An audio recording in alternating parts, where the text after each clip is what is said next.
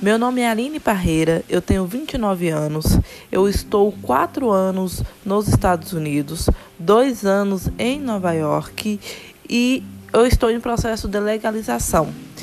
Durante esse processo de legalização, eu também tive um período que eu fiquei indocumentada.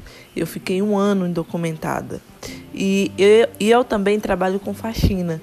E por eu trabalhar com faxina, eu conheço uh, bem a fundo a realidade e os obstáculos que cada imigrante indocumentado enfrenta, né? Não só por, por relacionar com os imigrantes documentados, mas também porque eu já estive nesse lugar e, é, e já estive nesse lugar.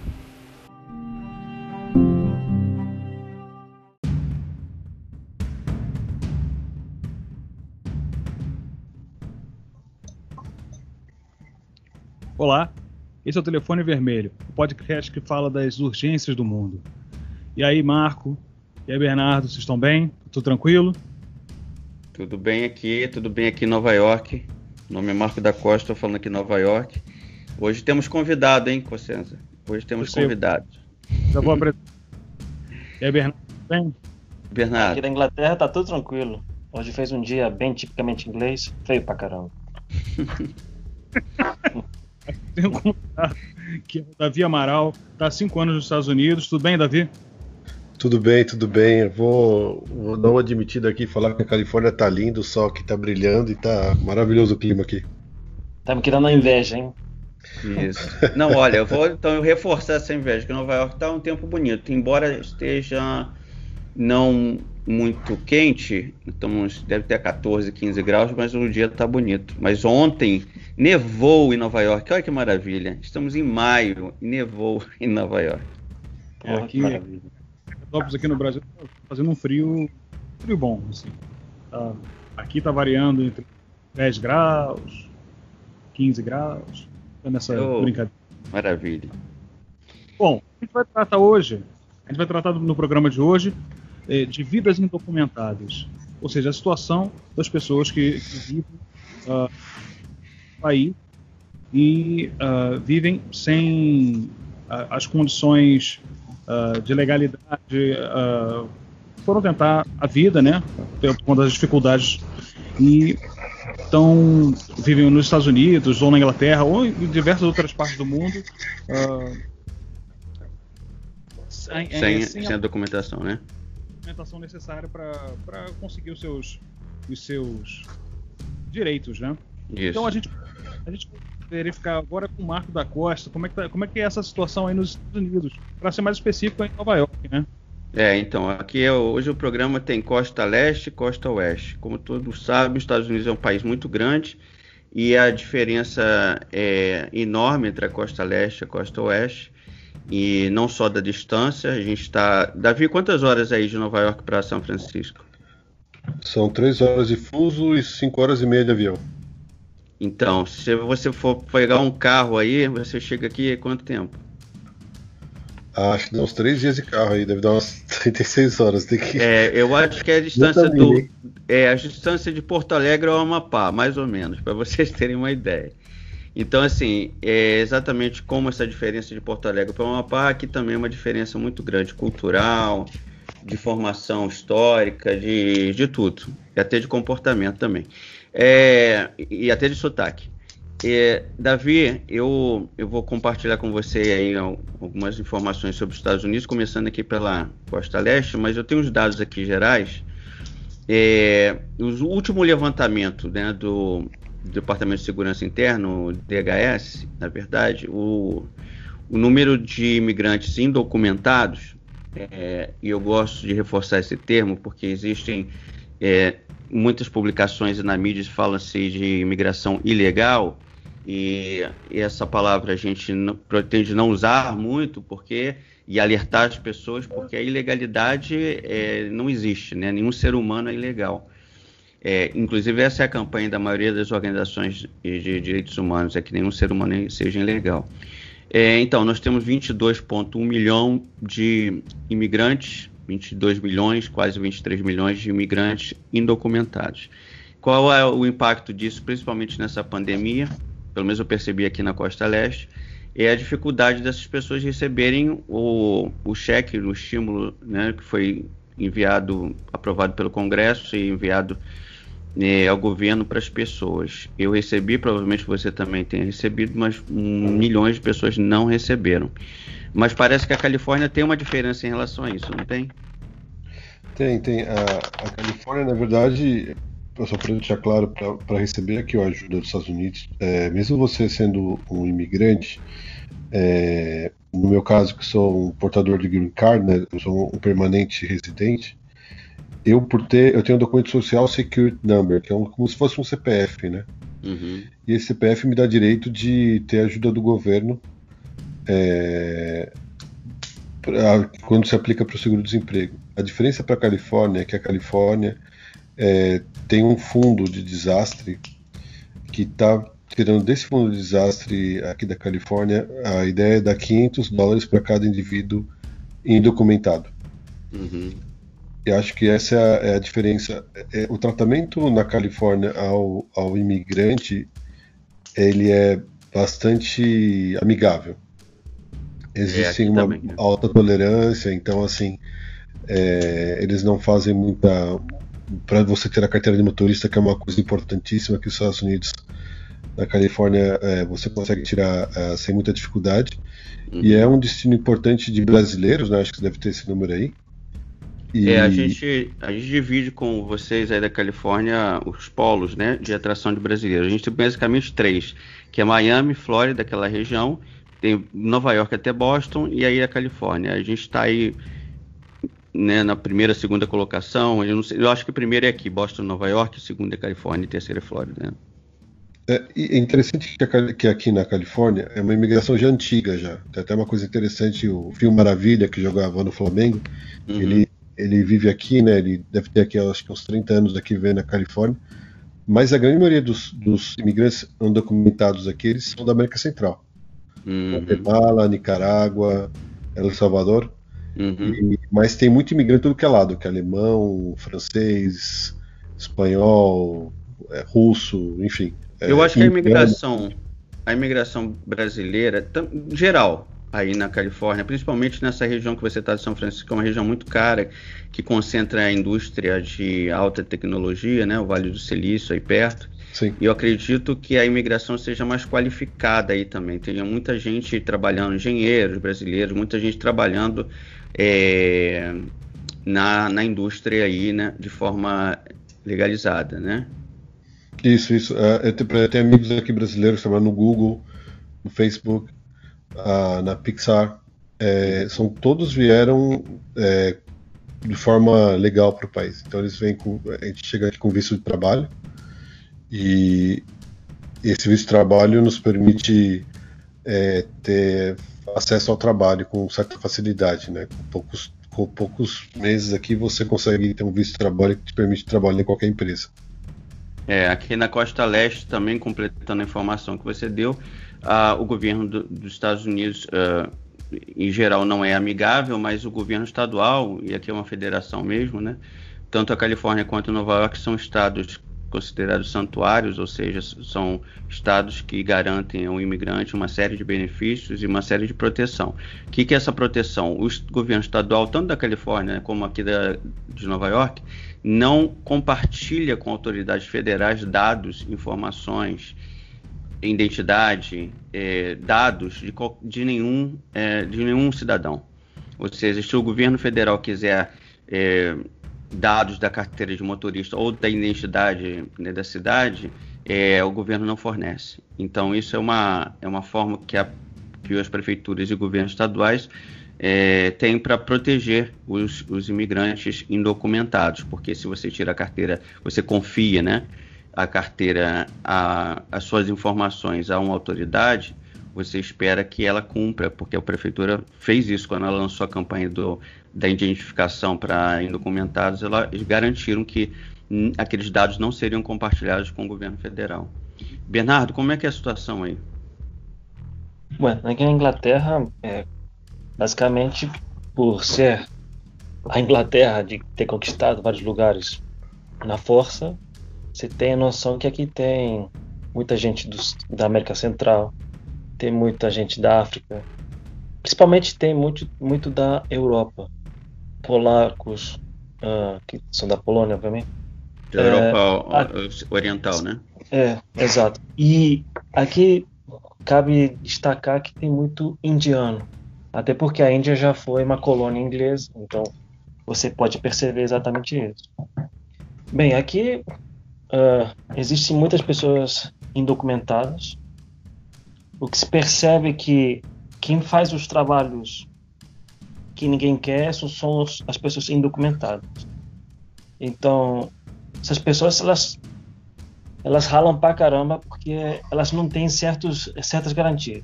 Vou Qual dizer. um exemplo? Dá um exemplo de um trabalho que, que ninguém quer pegar e que os imigrantes indocumentados acabam pegando, por exemplo.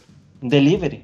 Dá um exemplo. Delivery. Eu, eu vou ia falar isso, exatamente. Eu, aqui na Inglaterra tem um aplicativo chamado Just Eat, que você encomenda uma, uma comida e ele traz até você.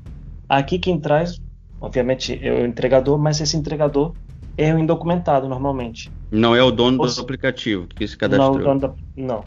Porque aqui eles têm muitas lojas uh, da Jamaica, tem da Índia, ou seja, tem várias gastronomias se você quiser.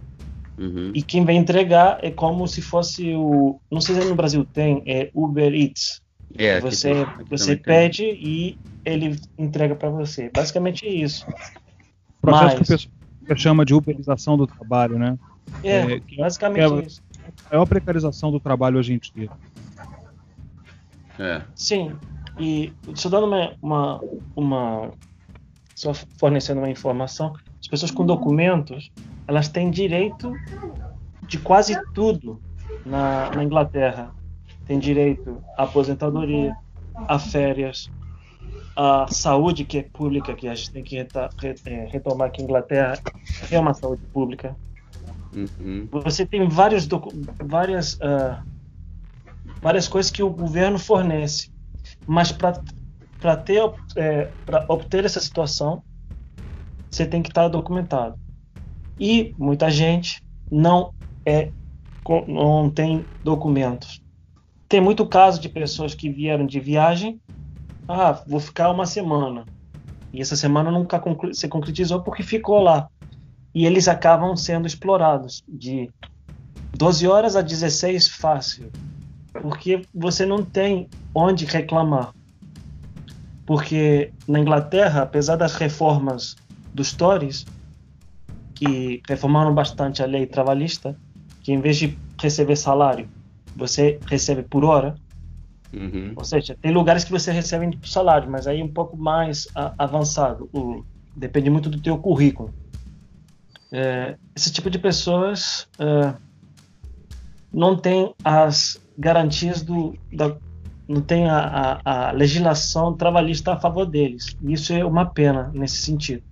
A Inglaterra fornece bastante situações para os documentados, mas os indocumentados eles têm medo de de aparecer para o governo, ainda mais porque os Tories já governam há muito tempo aqui. Os Tories é o partido conservador, porque aqui tem vários partidos. Os Tories, é, carinhosamente, bem, não na minha parte, chama é, Tories conservadores, conservatives. Uh, uhum. E o Leiva, é, que normalmente, que ultimamente não vem vencendo eleições é, em nível nacional. E basicamente é assim, Marco. É, a Inglaterra nesse sentido, ele é uma mãe para quem tem documentos e, e, e não é uma mãe para quem não tem. Uma madrasta má para quem não tem. É, da Disney, né? Aquela. É, aquela bruxinha da. É, Rodrigo, como é que tá, uma, como é que tá a situação no Brasil? Cara, o Brasil é, é, um, é um ambiente complicado, né? O, a gente recebe, a gente tem pouca informação, né? Mas a gente tem, uma, é, tem um, um, quadro de, de imigração aqui que é, ele foi muito derivado. Ele é muito mais fortemente uh, sul-americano, né? É, principalmente nos últimos anos uh, da Venezuela, uh, já teve muito forte da Colômbia. Então a gente tem um quadro que é a gente recebe esses imigrantes que vão ficar indocumentados e, e ficam pedindo, na verdade, asilo e, e a condição de, de refugiado. E tem muitos, uh, si, muitos sírios, muitos libaneses, principalmente nos últimos anos, é, onde a região teve sofreu muito com, com, as guerras e com a desestabilização do, do, dos governos dos governos nacionais de, de, dessa região. Vou falar especificamente aqui de Teresópolis, a gente recebeu algum número razoável de, de sírios e nos últimos anos, mas em geral essas pessoas, principalmente uh, que vêm que vem do Oriente Médio ou que vem, que, ou que vem mesmo que venha da Europa, é, do leste europeu, é, essas quando conseguem cruzar o Atlântico, elas, é, é, ela, porque elas já têm algum mínimo de condições financeiras. É claro que eu não estou falando que elas são ricas de nada disso. Estou falando que assim elas têm condições razoáveis, porque a, a, o grande fluxo migratório dessa região são para os países ao lado, né? É para uhum. onde consegue é, fugir. É, o exemplo, claro, que eu acabei de comentar com relação a, ao que aconteceu é, com a Venezuela e, em outro momento com, com a Colômbia. É, mas é um número, não é um número elevado, assim. A gente, quando a gente fica, às vezes, no universo de preocupação com o número de refugiados que vem e essa coisa, o Brasil não recebe dessa, dessa, é, dessa maneira. O, eu acho que talvez o, o mais preocupante seja como, como efetivar a, as leis de imigração e de, de, refúgio no Brasil, que é, uma, que é uma lei bastante adequada, a lei nova, né? É bastante adequada. A gente vai, vai ter uma, uma entrada do, do Fernando Branco, que ele trata especificamente sobre isso, sobre essa, essa condição da lei, e ele, ele vai explicar melhor. O Davi tinha comentado sobre a característica do, do desse imigrante, eu acho que o Davi ou o Marco tinham comentado sobre essa característica desse imigrante uh, que vai para para a Califórnia. É, é, ele tem uma característica socioeconômica distinta, mas é claro que tem que tem imigrantes brasileiros que estão que são estão numa condição é, indocumentada. Como é que é a vida dessas pessoas nessa né, nessa região? É, seria interessante a gente saber e, e para a diferença no conjunto dos Estados Unidos. É, é uma região que é amigável para imigrantes, mas guarda suas características uh, com relação a quem é, tentando vida. Vai, Davi. É, eu acho que tem, tem uma questão importante do, do, do, imigrante aqui, né? Que como cada um chega, né? Então, é, o imigrante, por exemplo, que vem da América Central, eu trabalhei aqui em restaurante, é só história triste. Sente e chora. É cara que passou por fronteira, é cara que ficou no meio do deserto, é cara que, que viu gente que foi geralmente foi pego na fronteira, é gente que deixou muito dinheiro, pagou para alguém é, trazer para cá o coiote, né? Gente que passou, sei lá, passou por várias provações, é, sei lá, desde de, sei lá, medo de ser violado a encarar cascavel na fronteira. Assim, é absurdo que essas pessoas da América Central passam por vir para cá. E são pessoas que vêm numa situação financeira muito, muito difícil. Então eles não têm muita opção. Essas pessoas da Guatemala, El Salvador, eles vêm numa situação muito difícil. O brasileiro que vem para cá, assim como o imigrante legal, aqui como é um vale tecnologia, como disse o Marco, então você tem muito, muito chinês, muito indiano que vem aqui para estudar e acabou ficando. Tem um negócio chamado loteria aqui, que você é uma loteria de estudantes que ficam aqui, então mesmo os que passam por loteria são pessoas extremamente qualificadas tecnicamente, com a melhor formação possível, que trabalham aqui na região do Vale do Silício. Vale do Silício é um pouco para baixo de São Francisco, tá? São Francisco, Vale do Silício São José, e tem a região de São Francisco. Então é muita, muita empresa de tecnologia, muita empresa financeira. E você tem o, o brasileiro que vem para cá, que geralmente o padrão, aí o Marcos quiser complementar, geralmente é um cara classe média baixa, não é uma pessoa que vem numa situação é, de desespero como vem a da América Central. Ele já vem com alguma informação, ele já vem muito pelo câmbio. É, eu ele vinha. Eu, eu, acho que isso é o mesmo. O, o mesmo, é, embora a gente tenha. Falando do brasileiro indocumentado, né? O brasileiro indocumentado é o mesmo em todos os estados. Ele tem o mesmo perfil. O que vai a diferenciar é o, o imigrante qualificado. Esse é diferente.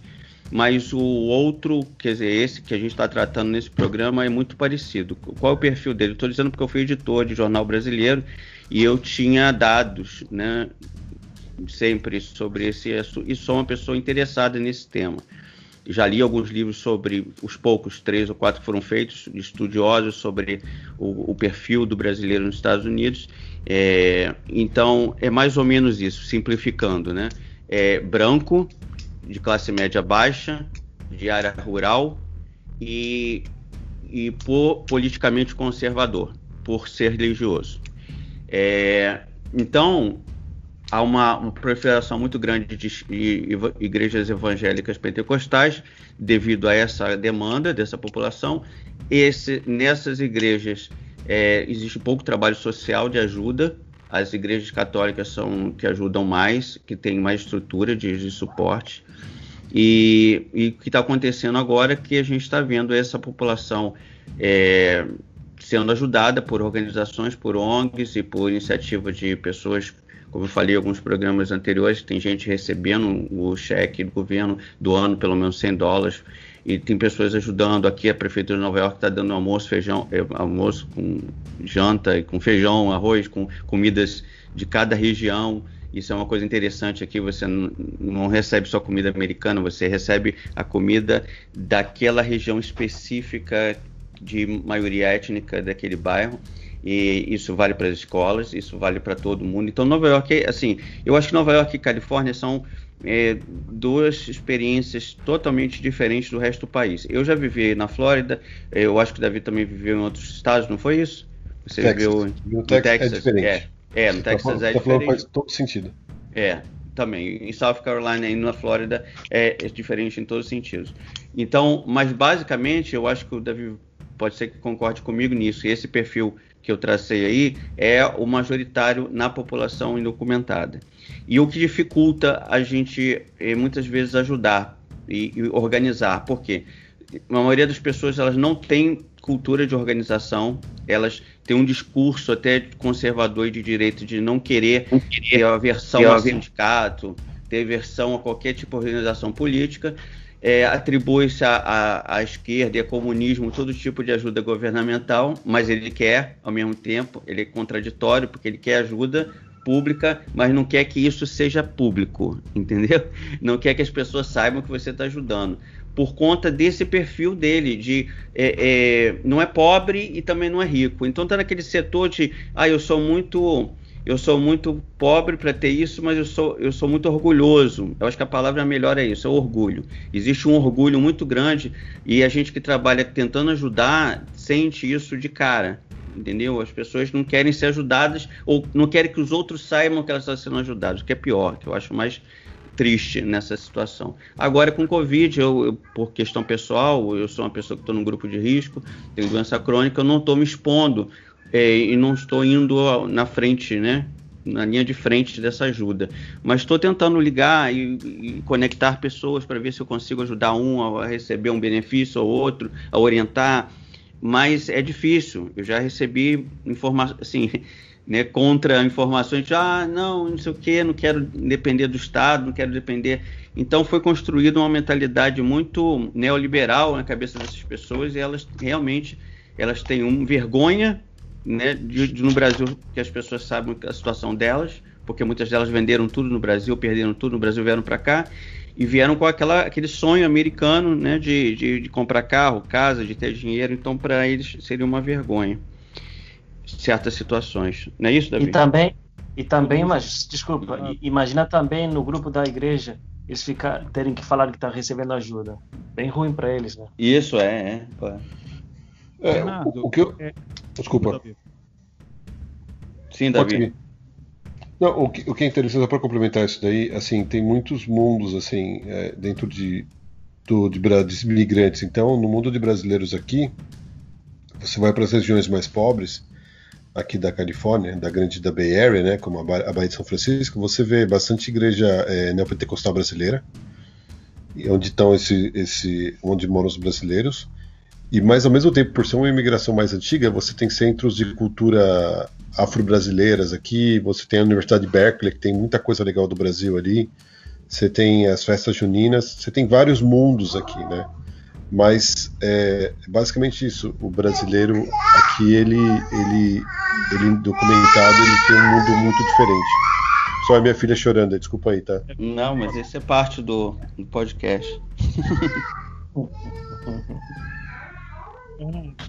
é, e a situação, esse, esse migração é similar aí na, na, União Europeia, na Inglaterra mais precisamente?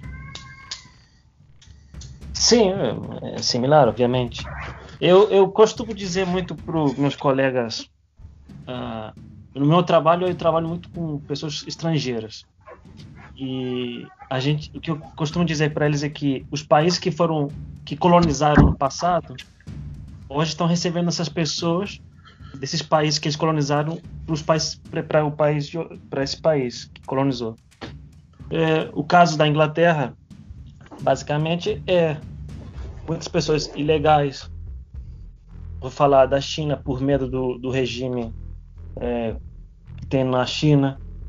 É, pessoas de Bangladesh, pessoas que vêm aqui de, de, de com carteirinha de estudante e que não ficam um período. Eles estendem esse período e, e, o governo não sabe se essas pessoas saíram ou não.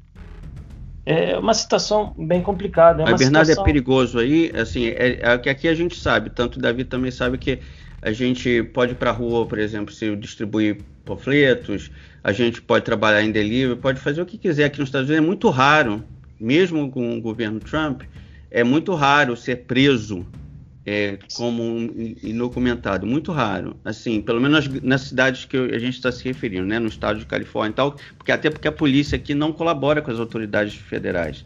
Como é que é aí? Como é que isso é em Londres? Você já ouviu o caso de pessoas presas? Como vou é que... dizer, vou dizer para você que eu pessoalmente não ouvi nenhum caso de pessoas presas sobre isso. Uh, acho, mas uh, que é, é bem raro. Mas você falou uma coisa que tem nos Estados Unidos que não tem aqui na Inglaterra. Você falou que nos Estados Unidos, se a prefeitura de Nova York ele está dispondo é, ajudas para ajudar as pessoas indocumentadas a receber o documento, na Inglaterra não. Na Inglaterra, no conjunto, está tudo ligado e o governo central tem que saber o que está acontecendo. É o governo central que vai dispor e disponibilizar a, o documento. É, é bem difícil. É, você acho pode... que aí é, é o, o, formato de governo, né? Na Inglaterra você tem um governo nacional e que as províncias, os, né, os, os departamentos, eles não têm autonomia legal. É, já no Canadá a gente tem a experiência de ter imigração provincial, as províncias podem fazer seu próprio processo de imigração. Não, então você tem um, imigração federal, você tem imigração da província, do estado. É como se o estado fizesse a sua própria imigração interna. É, os Estados Unidos não faz isso. Os Estados Unidos realmente tem uma centralização na questão da imigração, mas os estados não colaboram, porque é questão política. Os estados que são progressistas não colaboram com nenhuma medida é, de, de vigilância ou de retirada de direitos, é, redução de direitos civis das pessoas. Mas aqui Aqui o Estado, nesse sentido, é mais forte. Vou dizer também no sentido da Espanha e Portugal, quem, quem controla isso, quem disponibiliza os documentos é, é são os governos. Isso, tanto que na Espanha as províncias ou comunidades, comunidades que a comunidade na Espanha é como se fosse o famoso Estado no Brasil, não pode disponibilizar é a Guarda Civil, Guarda Civil um dos principais polícias que tem na Espanha, e ele que é, dá a quem vai adquirir o, o, o passaporte, no caso. É, na Inglaterra, nesse sentido, é muito forte. Então, você estava me perguntando no sentido de trabalhar. Acho que muita gente trabalha e não, não, não é pega. Porém, você se é explorado no trabalho, você não pode reclamar no sindicato. Por exemplo, se você se o, se o chefe te promete uma coisa, vai te pagar tantos tantas libras no final. Uhum. Você não sabe se você vai receber. E a questão mais importante, isso é um ponto muito importante para mim. Uh, eu vou dizer que se você é indocumentado, você não tem o direito à saúde pública inglesa. Que isso é muito, é, isso é muito importante, porque as pessoas, normalmente os brasileiros que eu conheci, as pessoas achavam que vinham para a Inglaterra tirando o clichê de tirar foto na London, na, no Big Uhum, Ben uhum. e tá na, na Inglaterra, em Londres, eles acham que você está na mini Estados Unidos. Eu acho que esse é o grande equívoco de muitos brasileiros nesse sentido, não só de brasileiros como de outras pessoas. De fato, você faz dinheiro na Inglaterra comparado a outros países. Na Espanha você não faria dinheiro, em Portugal você não faria dinheiro, na Grécia, na Itália. Parece que Portugal países- é, estendeu aos imigrantes, né, a questão da saúde, né? Nesse Não, momento. sim, mas ele só estendeu até o final da pandemia, Marco. Uhum. Quando terminar a pandemia, obviamente, eles acho que eles terão que pagar porcentagem. Na Espanha, estava tendo um problema sobre isso. A Espanha agora é legal. Eu no, no- no anterior podcast falei que os imigrantes teriam que pagar. Eu estava me referindo a uma lei de 2017, na época que o governo conservador do PP ainda governava na Espanha, ele removeu esse brecha, essa brecha da, da lei de dar eh, saúde para todas as pessoas com documentos ou sem e obrigou as pessoas a pagarem. Obviamente tem casos de tinha os casos de acidentes de carro ou, ou outros ou de gravidez. Com a, com a entrada do novo governo que está agora, na época era o governo solitário do Partido Socialista, ele colocou de volta na, na, na emenda e nas regras na, na lei espanhola, ou seja, todos com e sem têm o direito à à à saúde. Já que estou aqui já na Península Ibérica, vou aproveitar e vou falar que o que tem na Espanha, vou dar um número de 200 mil pessoas estão sem papéis, trabalhando como empregadas domésticas. Agora na, na, na pandemia, essas pessoas hoje receberão uma certa ajuda do governo e elas estão recebendo muita ajuda de ONGs. ONGs estão fornecendo eh, comida. Eu vou dar, não é uma ONG, hum, não sei bem se é uma ONG. A Cruz Vermelha fornece o, o tempo todo eh, comida.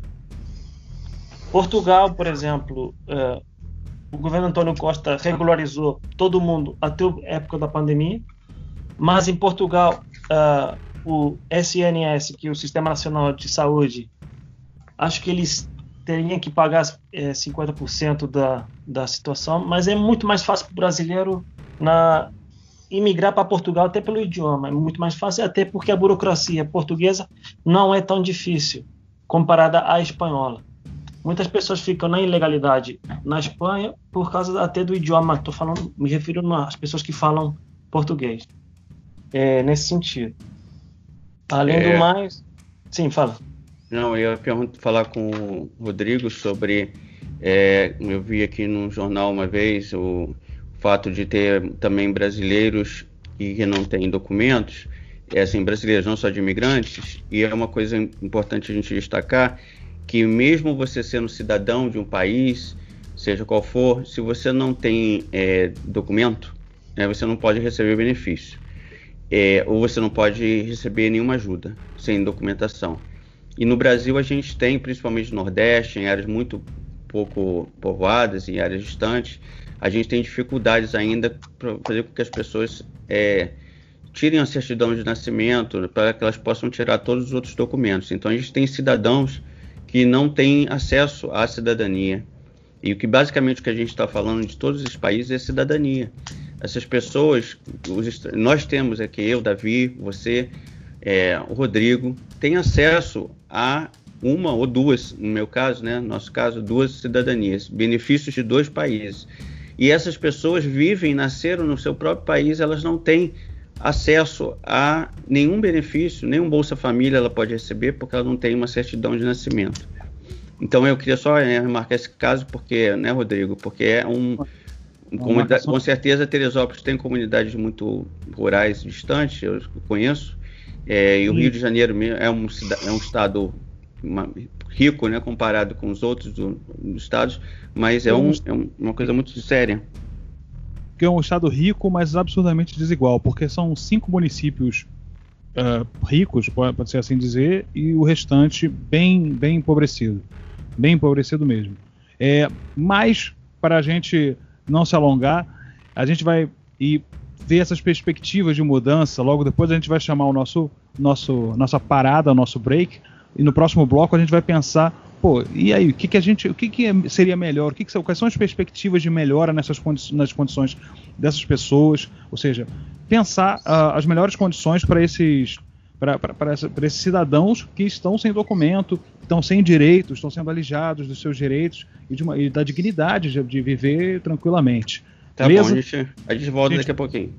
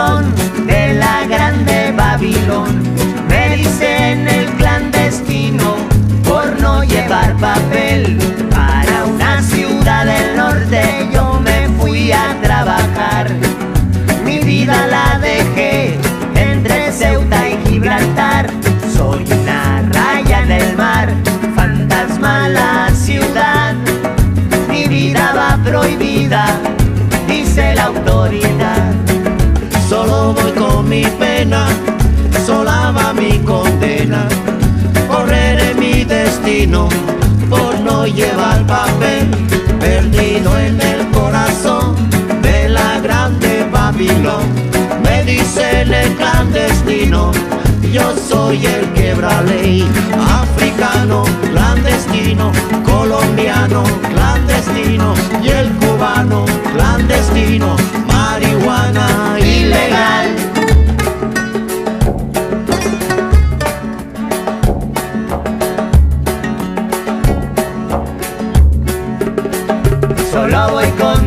pena, mi condena.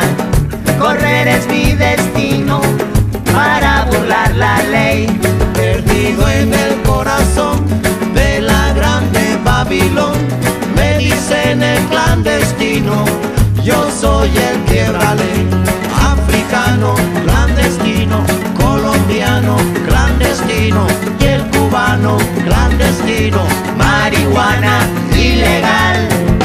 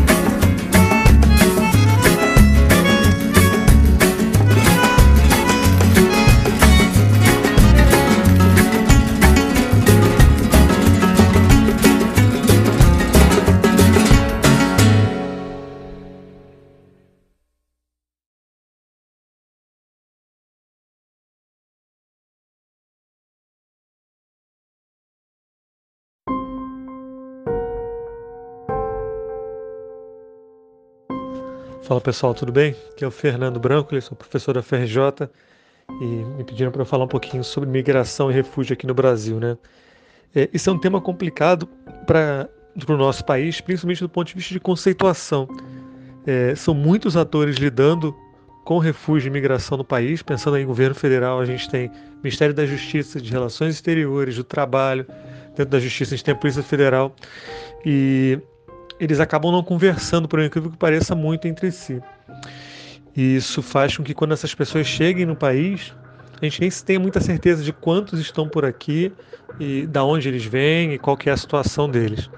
Nesse sentido, quando a gente pensa em pessoas que estão saindo dos seus países vindo para o Brasil, elas também podem ser enquadradas em diversas categorias, né? A mais famosa é o de refugiados, que atualmente a gente tem mais ou menos 11 mil, 12 mil é, dentro do país.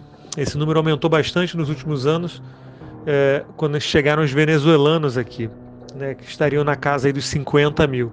Só que tem uma discussão também dentro do governo se eles seriam refugiados ou não, o que também faz com que esses números sejam bastante trocados aí. E acho que para a gente a grande, o grande debate no país está ligado justamente a como abrigar essas pessoas, a como recebê-los. O Brasil tem uma, uma lei, um dispositivo jurídico bastante avançado no que diz respeito a, a esses refugiados. Né? A gente é elogiado pelo mundo em como uh, recebê-los, mas fica um pouco ali na lei, né? Quando esses caras chegam por aqui, quando essas pessoas chegam por aqui, sejam elas haitianas, sejam elas venezuelanas ou populações vindo do continente africano, é, elas acabam ficando muito desamparadas, ficando aí é, dependentes de ajuda de igrejas e de ONGs e coisas parecidas. O, acho que o grande desafio do Brasil agora, nesse momento, é justamente tentar acoplar ou criar um meio termo entre uma lei que é relativamente avançada, progressista, criada efetivamente durante os governos uh, do Lula e da Dilma, e materializar isso para práticas concretas.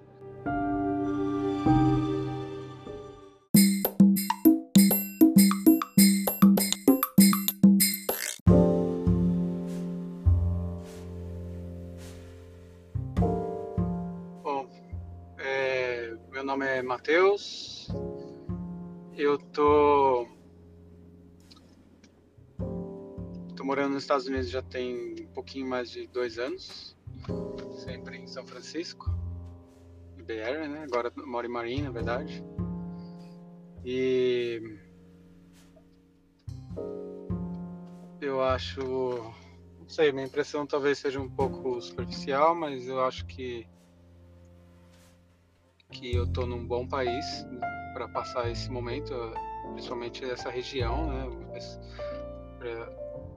Uma região, assim, digo, a Califórnia e o norte da Califórnia ainda, principalmente Marinha. Eu acho que é uma região que respeita bastante distanciamento social, tem um, as pessoas têm bom senso em relação ao uso de, de máscara, sei lá, higiene pessoal, higiene das mãos, tudo mais. Acho que então acho que é um, um bom lugar para estar tá aqui nesse momento, né? Do mundo, tá até em relação a, alguma assistência do, do governo também. Acho que é um bom país para estar nesse momento. É, eu conheço sim algumas pessoas que não têm documento a maioria deles trabalha para Uber ou para limpeza, limpeza de casa, escritório, tudo. E quem faz Uber migrou para, em geral, migrou para delivery. Então conseguiu, acho que, manter um em torno de metade do que fazia de, de renda antes e quem fazia limpeza, eu acho que está sofrendo mais porque as pessoas estão mantendo bastante o distanciamento e evitando receber né, as pessoas em casa, mesmo que seja para limpar a casa, né? E acho que poucas pessoas, talvez em torno dos 20% do, do que eu tenho ouvido, né? Tem pagado, é, mantido o pagamento mesmo que a pessoa não vá é, prestar o serviço, né?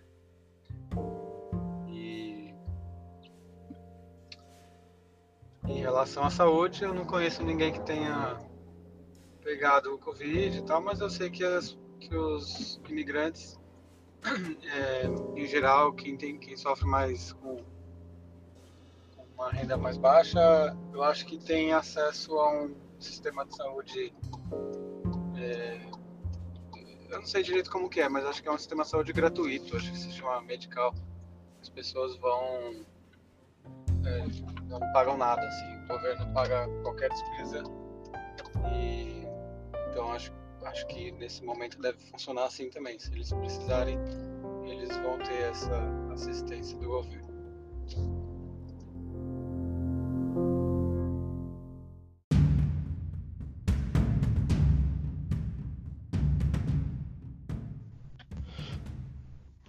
Estamos de volta. E agora é um bloco assim de perspectivas, né? É, a ideia é a gente pensar o que, que é, o que, que, seria interessante, quais seriam os melhores caminhos. Primeiro, assim, o que, acho que, a gente, o que a gente acha que vai se desdobrar, principalmente depois desse momento que a gente está vivendo, é, que a pandemia impõe uma série de questões sobre a questão do deslocamento das pessoas no mundo, é, mas também o, que, é, o que, é desejável, né? É, Davi, quer começar? Falar de utopia? é, lembrando que eu tô aqui na terra da. Talvez a última grande utopia, que foi o movimento hippie, né? Que começa aqui em São Francisco, em 67. É, eu, eu, eu acho que o, o, futuro vai ser de muitos desafios, assim, não vai ser tanto de, de utopia, não.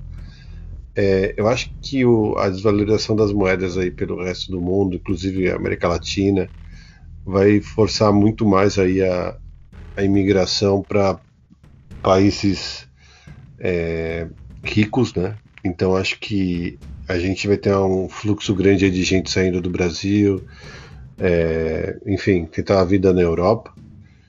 E acho que, consequentemente, é, as políticas desses países tendem a cada dia ficar mais é, duras quanto a imigrante, porque vive, aqui também se vive uma crise econômica também, né? E, e eu não sei, de verdade, eu, eu, eu, acho que a perspectiva ela não é muito animadora, não. A gente vive num momento de, de recessão econômica, acho que é a maior recessão desde 1929, né? A gente está vivendo essa recessão, tem mais de 33 milhões de empregados aqui nos Estados Unidos. E eu não sei, eu acho que a, a única perspectiva que eu tenho se for uma utopia, que as pessoas comecem a entender o que é cidadania, né? Que, o que é buscar o que é buscar ser um ser humano independente da sua nacionalidade, de onde você esteja. E que elas reconheçam isso onde elas estiverem. Não só por elas, mas por quem venha. De repente que venha gente do, de outros países para o Brasil e essas pessoas do Brasil entendam que elas também têm direitos a viver como as pessoas aqui, pelo menos na Califórnia, entendem que outras pessoas que tentam a sorte aqui também têm direitos.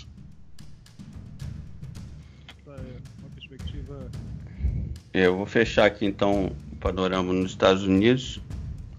O Davi acabou de falar da costa oeste, eu fechando aqui na costa leste. É, muito preocupado e não pensando no depois. Eu estou muito preocupado se haverá uma segunda onda dessa pandemia, é, repetindo o padrão da, da, da, pandemia de 1918. Então, é, eu não sei, eu estou no momento de, mais de reflexão do que de certezas, né, ou de pensamentos. O que eu espero é que a gente saia desse processo, como todo mundo sai de processo doloroso, melhor do que entrou. Essa é a minha única esperança no momento. Bernardo? Bem, minha observação é que realmente acho que os estados nacionais vão se reforçar. Acho que isso do mundo tão globalizado como estava até então não vai estar tão fácil assim. Até pela, por causa da pandemia, o governo britânico ele ele colocou uma lei de as pessoas que vierem para a Inglaterra têm que ficar 14 dias em iso, isolado para não para ter a garantia que não está com, com, o vírus. Acho bem difícil. Uh, realmente eu concordo com o que o Davi fala que as pessoas vão vir os países mais fortes, até porque as moedas nacionais vão cair bastante. Aí eu repito o que eu falei no último podcast a importância de um New Deal e um, new, e um novo plano Marshall para esses países. Uh, acredito que os países europeus tão envelhecidos como estão precisam precisam dos, dos estrangeiros agora. Você dá os documentos agora, você vai manter a tua cultura. Essa pessoa vai ser agradecida porque tem alguma coisa.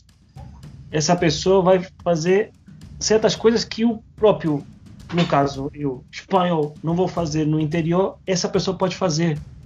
Você está dando dignidade às pessoas. Realmente eu acho essa minha parte utópica de liberar, de ter mais consciência, mas vai ser muito difícil. Os países vão se fechar porque agora o produto nacional tem que ser valorizado em muitos pontos de vista. Está acontecendo isso. O nacionalismo vai estar acontecendo com muita força. Na Itália está crescendo, na Espanha está crescendo. A Portugal hoje tem um deputado da extrema direita. Então você pode ter noção que isso também pode crescer em Portugal. E ninguém comenta nada, mas não sei se no Brasil comenta ou não. Na Grécia tem pessoas até hoje que não podem estar na Grécia, porque o governo de centro-direita na Grécia não permite essas pessoas do, do Oriente Médio, basicamente do Líbano, Síria, de entrar na Grécia. Esse vai ser o novo modelo. Tirando o fato que na Espanha as pessoas é, tentam entrar na Espanha de pateiras. Pateiras são barcos que não tem, que não tem capitão. E quanta gente morre do norte da África para tentar entrar na Espanha para uma vida melhor. Ah, nesse sentido. A Inglaterra é uma ilha, então nessa dificuldade muita, muitas pessoas da Ásia vão tentar vir para Inglaterra. Como eu já disse, para isso. E não vejo perspectivas muito positivas ao decorrer. Essa é a minha visão. Bom, vou tentar. Vou só para tentar fazer um contraponto, porque eu estava numa perspectiva nessa, nesse caminho também, mas eu vou tentar fazer o, o otimismo da vontade, já que vocês fizeram. Tomara, por favor. Então, eu acho que a gente tem um, um, um caminho, e aí, e aí, vai demandar trabalho e organização de quem quer um mundo diferente e melhor, que é a capacidade de produção que a gente, que a gente criou no mundo, e, é, sobre o capitalismo, mas a capacidade de, de produzir. E a forma, principalmente com a produção, no, nos mais avançados, eles são o caminho mais avançado do capitalismo para essa produção, principalmente essa produção de mercadorias, é, que é, retira do trabalho humano muito do, da sua presença nessa, nesse modelo de, de produção. Ne, o trabalho nesse modelo. Uh, cabe a gente começar a repensar a ideia de que essa produção automatizada, ou seja, já sem a condição da exploração do trabalho humano e da apropriação é, do, do, do, do, sobrevalor, do mais valor é, do trabalho das, das, pessoas, afinal de contas, quem está trabalhando são efetivamente é, máquinas, é, que essa produção não fique mais na, na mão de meia dúzia de, de empresas, de, de, meia dúzia de grandes corporações, mas que ela seja, a gente repensar, a gente re, recolocar a ideia de socialização das formas de produção na ordem do dia. Afinal de contas, é, isso também cria, essa situação também cria uma contradição uh, complexa para o capital se reproduzir. Eu acho que esse é um elemento importante que tem que estar na ordem de hoje. Eu acho que essa é a forma que a gente tem de elaborar proposta e caminho para um futuro mais digno para todo mundo, para todo mundo. Bom, eu sei que é, eu, eu, fui num campo de utopia bastante uh, uh, extenso, afinal de contas eu sei que, que, que, que o trabalho e o trabalho fabril, ele, ele, ele, ele, ele só se deslocou para as áreas periféricas do mundo. Mas a gente tem que olhar para os pontos avançados, como está se produzindo, como isso vai se espalhar. É, eu, eu gostaria agora de chamar a nossa dica, a nossa dica uh, literária ou dica cultural. É, queria saber se vocês separaram alguma coisa. Bernardo, separou alguma coisa? Eu separei sim. Começar comigo hoje? Pode, pode começar com você. Perfeito. Eu separei um livro chamado em espanhol, vou falar em espanhol o nome do título, é Las múltiples caras da imigração Espanha. Basicamente, ele fala o que está acontecendo, porque muitos países do norte da África e da América Latina, em concreto, os países que falam espanhol vão para a Espanha, porque a Espanha se tornou o, a referência para eles em alguns pontos de ir para lá, até por causa do idioma, até por causa de muitas, muitos países terem certas culturas muito similares ao espanhol, a cultura espanhola. E além do mais, ele fala, explica bastante a, a sociologia, a, onde esses grupos estão na Espanha, que áreas. Por exemplo, em Madrid, Madrid tem vários bairros, mas tem um bairro específico que tem muito, muitas pessoas e, imigrantes estão sem documentos, que é o bairro de Badecas. Lá fica muita gente. Uh, basicamente, esse é o livro que eu recomendo. O, os autores é Miguel Requena e David Sven Recher. Eu não sei alemão, então não sei se é a pronúncia perfeita, mas esse é o, a, a dica do livro. Você acha que pode encontrar na Amazon? Ah. É. Vamos lá, eu, eu, é, eu, eu tenho o The Good Immigrant, o Bom Imigrante, que é uma coletânea é, de imigração moderna na América, com 26 autores. É uma coletânea, pode ser encontrada na Amazon também. Um, é, um dos nomes dos, dos, autores da coletânea é o Alexander Chi. E, e, é um livro muito interessante, que ele são muitas faces da América vista por 26 autores. Eu acho que é, é impossível um autor traçar eu pelo menos acho que não existe no mercado um, um, um livro profundo sobre imigração americana é, numa perspectiva assim de tantos tantas tantos grupos diferentes que existem aqui. É, eu acho que essa coletânea é que mais se aproxima desse trabalho porque ela realmente dá tem autores chineses autores coreanos autores é, árabes é, indianos latino-americanos. Então dá uma visão de cada comunidade das. Só em Nova York existe mais de 130 grupos étnicos, eh, imagina no país inteiro, né? Davi, você, você, você pensou em alguma coisa? Tem, tem eu vou falar, eu vou dar, tem, tem sim, eu vou dar três dicas rapidinhas. Uma é um livro do Paulo Coelho, que eu não lia, fazia muitos anos que eu não lia Paulo Coelho. Eu li o último livro dele, gostei muito, chamado Hippie. É, ele está ele tá em Londres, e aí em Londres ele fala um pouco do movimento hippie, é, que ele vivia aí nos anos 70. E é o livro que ele fala também sobre tortura, que ele foi torturado, Paulo Coelho. Acho que é um livro legal para quem, sei lá, leu ele muitos anos atrás, revisitá-lo. Acho que é um bom livro para seguir aí a voltar aí um pouco uma leitura que é ela é ela é leve, não é tão pesada. Ela é pesada na parte da tortura, bem pesada, mas o restante é, é interessante. É, uma outra dica que eu queria colocar é um livro chamado Retrotopia, do Zygmunt Bauman. É um livro mais denso, que ele fala um pouco sobre. Ele, acho que é o último livro do Bauman. Que ele fala um pouco sobre a, que, a, que a, a tendência é que as pessoas comece, comecem a olhar o passado como a utopia é o passado e não o presente, como se o presente tivesse falhado e as pessoas busquem o passado para ser utopia, para ser então talvez volte alguma coisa aí de, no segundo livro dele, um livro denso, é, sobre essa questão de, é, de estados fortes, de, de é, é das pessoas observarem as outras, o Estado observar as pessoas, né? Então, isso daí. E para terminar, uma dica bem leve, é um disco que eu queria muito que as pessoas, quem não escutou que ouça, chama Cinema Transcendental. É um livro de 1969 do Caetano Veloso, para mim é a melhor obra dele. E nesses tempos difíceis aí, nada como ouvir Caetano Veloso. Maravilha. Teve música na dica. Bom, a minha vai para um, vai um livro chamado Nações e Nacionalismo, desde 1780, do, do historiador inglês Eric Hobsbawm. É, eu tentei pegar uma, o inverso do caminho da, dessa relação é, de imigração, ou seja, pensar as nações construção dos Estados Nacionais, e, e o, o vai pensar sobre essa formação. E um destaque interessante é, a partir da, da, Segunda Guerra Mundial, é uma, uma sistematização de, da, das reflexões dele, né, com, na escrita dele da, daquela coleção das eras, né, a era das revoluções, a era, do, a era dos impérios, a era do capital, e ele vai fazer essa reflexão e como uh, é, se desenvolve a tecnologia, uh, uh, comércio internacional e como isso, é, e, inclusive o processo de migrações, de, o processo migratório, e como isso se relaciona e, e cria é, um atrito com a formação do Estado Nacional no mundo do capital. Então, essa é a minha dica. Tá bom, é, vamos aí. Vai encerrar? É bom encerrar, mas antes de encerrar, peço para vocês darem um tchau para cada um. Começa com o Davi.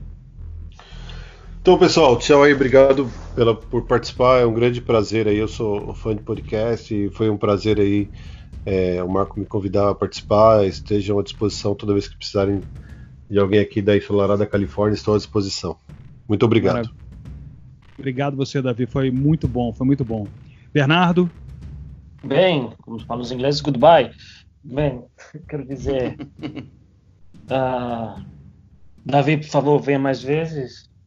Muito um obrigado. prazer falar com vocês hoje e espero que nos próximos podcasts se reencontrem. Um forte abraço desde a Terra da Rainha. Adeus. abraço, Bernardo. Um abraço.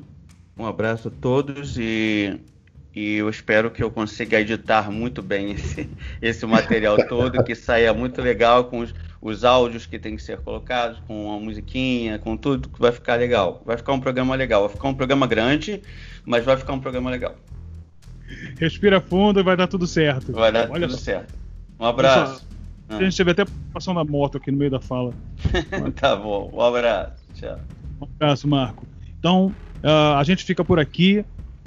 É, a qualquer momento a gente pode aparecer, o telefone toca, a gente atende. Forte abraço. Fiquem todos bem.